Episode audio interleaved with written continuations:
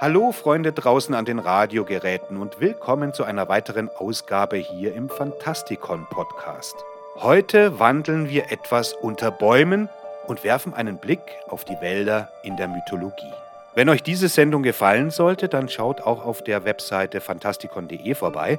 Dort könnt ihr die Texte nachlesen und außerdem gibt es dort viele Artikel, die nicht im Podcast erscheinen.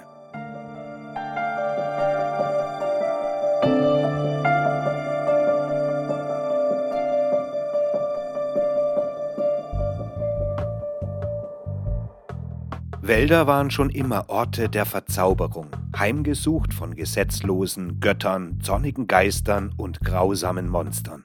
Der Wind singt durch die Blätter, Vögel zanken sich in ihren Nestern und große und kleine Tiere schleichen durch das Unterholz. Bäume, die älter als Städte sind, schlummern friedlich auf verborgenen Lichtungen. Die Zeit bewegt sich an diesem Ort in unterschiedlichen Rhythmen und wir müssen uns mit ihr bewegen oder wir werden von der Weite des Grüns verschluckt. Die Zivilisation und die Regeln des Menschen haben hier keinen Einfluss. Es sind größere Mächte im Spiel.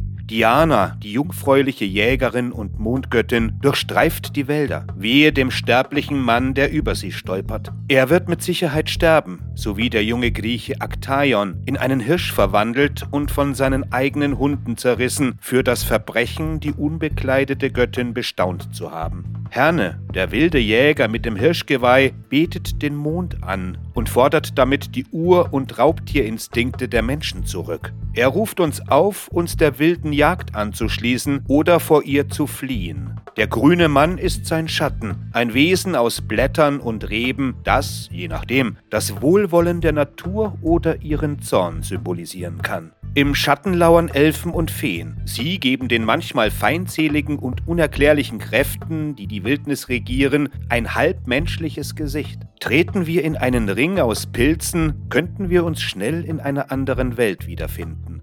Stolpern wir mitten in eine Feenfeier hinein und finden nicht die richtigen Worte, könnten wir uns leicht verflucht oder gesegnet oder zerrissen wiederfinden. Vielleicht schließen wir uns aber den Feen bei ihren Festen an und erleben die Nacht unseres Lebens, nur um dann festzustellen, dass diese Feste schon seit 100 Jahren andauern. Oder wir könnten erfahren, dass wir in die Reihen der Feen aufgenommen wurden, nur damit unsere Seele dem Teufel selbst als Druckmittel für Verhandlungen angeboten werden kann. Das sind die unendlichen Möglichkeiten des Waldes. Möglichkeiten, die Schriftsteller und Kulturen im Laufe der Jahrhunderte nie müde wurden zu erforschen. Shakespeares Wald von Aden ist ein Ort, an dem alles in Fluss gebracht wird. Frauen kleiden sich wie Männer, die Reichen geben vor, arm zu sein, Liebende betrügen sich gegenseitig, Exilanten werden begnadigt. Am Ende ist alles gelöst und alles ist gut. Die athenischen Wälder von Ein Sommernachtstraum sind ein ausgesprochen magischer Ort, an dem man eine Reise nicht mit dem gleichen Kopf wie am Anfang beenden darf. Obwohl sich dieses Stück auf die griechische Mythologie stützt, sind die Feenhöfe freundlicher als die gefürchtete Diana und es ist möglich, Liebe, Ruhm und Reichtum zu gewinnen, wenn das Glück anhält.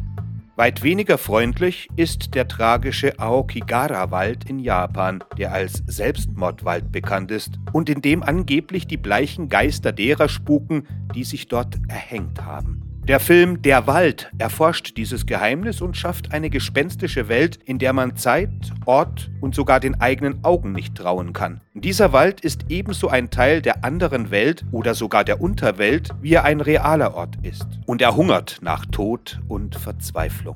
Man sagt auch, dass Geister den malaiischen Dschungel heimsuchen, in der Hoffnung, die Unvorsichtigen auszutricksen, damit sie sich verirren. Diese Schatten lieben es, die Lebenden zu quälen und sie in den Tod zu ziehen.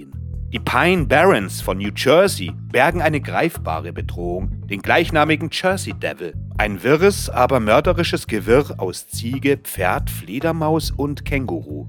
In den Wäldern von Togo und Ghana könnte der Wanderer von einem Asuan eingeholt werden, einer räuberischen Kreatur mit hakenförmigen, eisernen Füßen und großem Blutdurst.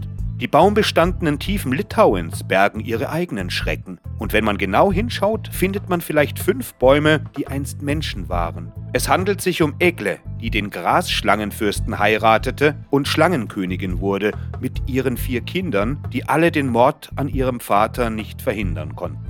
Trotz all seiner Gefahren wird der Wald oft als ein Ort der Möglichkeiten gesehen, an dem Abenteuer auf uns warten und wir das Glück finden können. Gerade weil er geheimnisvoll ist und sich der menschlichen Kontrolle entzieht, kann er den Mutigen und Tapferen erlauben, die Drehbücher ihres eigenen Lebens neu zu schreiben. Die Ritter von König Artus machten sich auf den Weg in die bewaldete Wildnis. Auf ihrer Reise durch die endlosen Wälder konnten sie Schätze und Vorsätze finden, die in den Mauern der Sterblichen niemals zu finden sein würden. Um das Unmögliche zu tun, gehen sie dorthin, wo alle Regeln gebrochen oder ignoriert werden können. Doch man hüte sich vor den Kreaturen, die dort leben. Der grüne Ritter, der nicht getötet werden kann. Die gierige Bestie, die nicht gefangen werden kann. Der Drache, der sich zwischen den Bäumen windet und versteinerndes Gift spuckt. Es hat natürlich auch Menschen gegeben, die sich in dieser uralten Wildnis niedergelassen haben. Und wenn ein einziger Besuch in den sylvanischen Reichen das Leben umkrempeln kann, welche Folgen hat es dann, dort dauerhaft zu wohnen? Die berühmtesten dieser mythischen Waldbewohner sind Robin Hood und seine fröhlichen Männer, die in ungezähmten Ländern außerhalb der Kontrolle von König und Land lebten.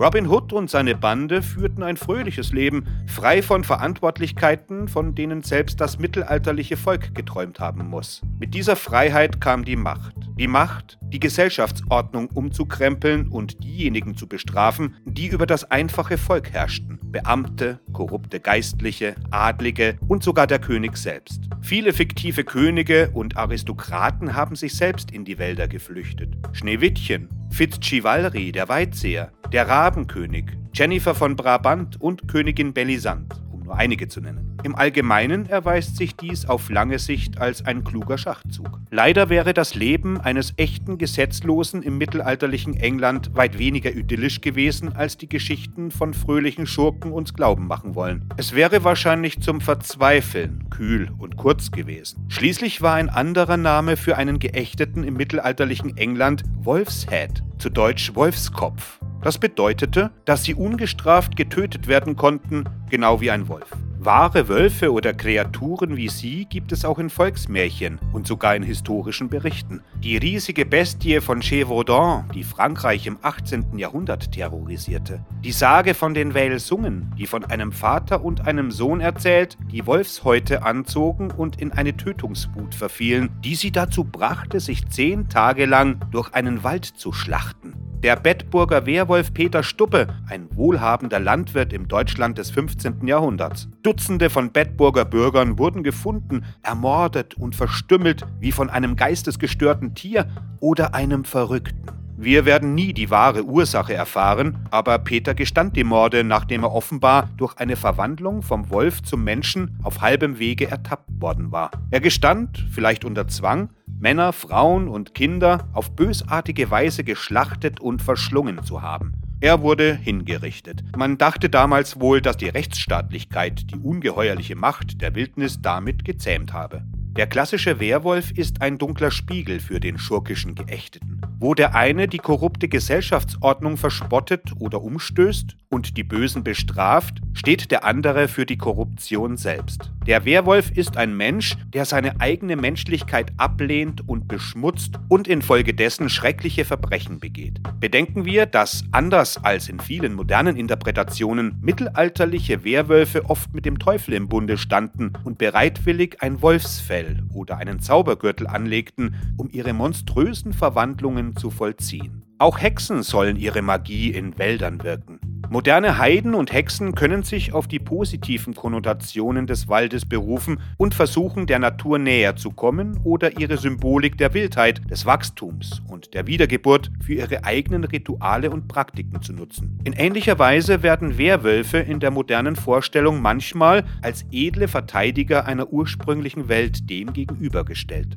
Mittelalterlicher Verfolgungswahn und Aberglaube zeichneten ein weitaus merkwürdigeres und bösartigeres Bild von Blutopfern, rituellen Erniedrigungen und verrückten Satanisten, die in Form von Hunden, Hirschen, Hasen oder Katzen durch die Wälder rannten. Diese Bilder faszinieren uns bis heute, verewigt in herausragende Werke wie zum Beispiel Robert Eggers Film The Witch. Auch die Vorstellung von verbotenen Mächten, die mit der Wildnis verbunden sind, ist für Europa nicht einzigartig. In den Erzählungen der Navajo ist zum Beispiel von Naldloshi oder Skinwalkern die Rede. Menschen, die die Zeremonien der Medizinmänner und Frauen pervertierten, böse Magie wirken und sich in Tiere verwandeln. Skinwalker stellen das Gegenstück zu den kulturellen Werten der Navajo dar. Sie sind die Wildnis selbst, der ein feindseliges, aber etwas menschliches Antlitz verliehen wurde. Ein weniger furchterregender Cousin des Werwolfs ist der große böse Wolf, der Schweine und Großmütter frisst und junge Jungfrauen davor warnt, im Wald mit fremden, behaarten Männern zu sprechen und sich ganz sicher nicht von diesen seltsamen Männern überzeugen zu lassen, sich auszuziehen und gemeinsam mit ihm ins Bett zu steigen, wie es in der französischen Originalfassung der Geschichte geschieht. Es sind nicht nur warnende Geschichten über die grassierende männliche Sexualität, die man in Waldmythen personifiziert finden kann. In der skandinavischen Folklore fordern Schulterfrauen Sex von vorbeikommenden Männern und ermorden sie, wenn die Erfahrung nicht befriedigend genug ist. In Irland locken die Sidé Männer in vampirische Liebesaffären und entziehen ihnen langsam das Leben. In Russland verführt Rusalka Männer und ertränkt sie in Waldseen. Wie bei so viel menschlicher Folklore und Geschichte ist es nur ein kurzer Schritt vom Verlangen nach einer Frau zu ihrer Dämonisierung. Natürlich hat der Wald selbst Macht und Einfluss. Wer durch die vielen verschlungenen Pfade des Waldes geht, hört vielleicht die Dryaden in den Bäumen flüstern, wenn er sich auf den Wind konzentriert. In der griechischen Mythologie waren diese unbedeutenden Göttinnen ziemlich harmlos und fürchteten die Aufmerksamkeit der Olympioniken ebenso sehr wie die Sterblichen. Moderne Fantasy-Autoren stellen sie oft als mächtiger und mit Sicherheit gefährlicher dar. In der Scheibenwelt von Terry Pratchett sind sie rachsüchtige Geister, die jeden, der ihrem Baum Schaden zufügt, gefangen nehmen und opfern werden. In der Welt von Warhammer zogen sie an der Seite der Waldelfen in den Krieg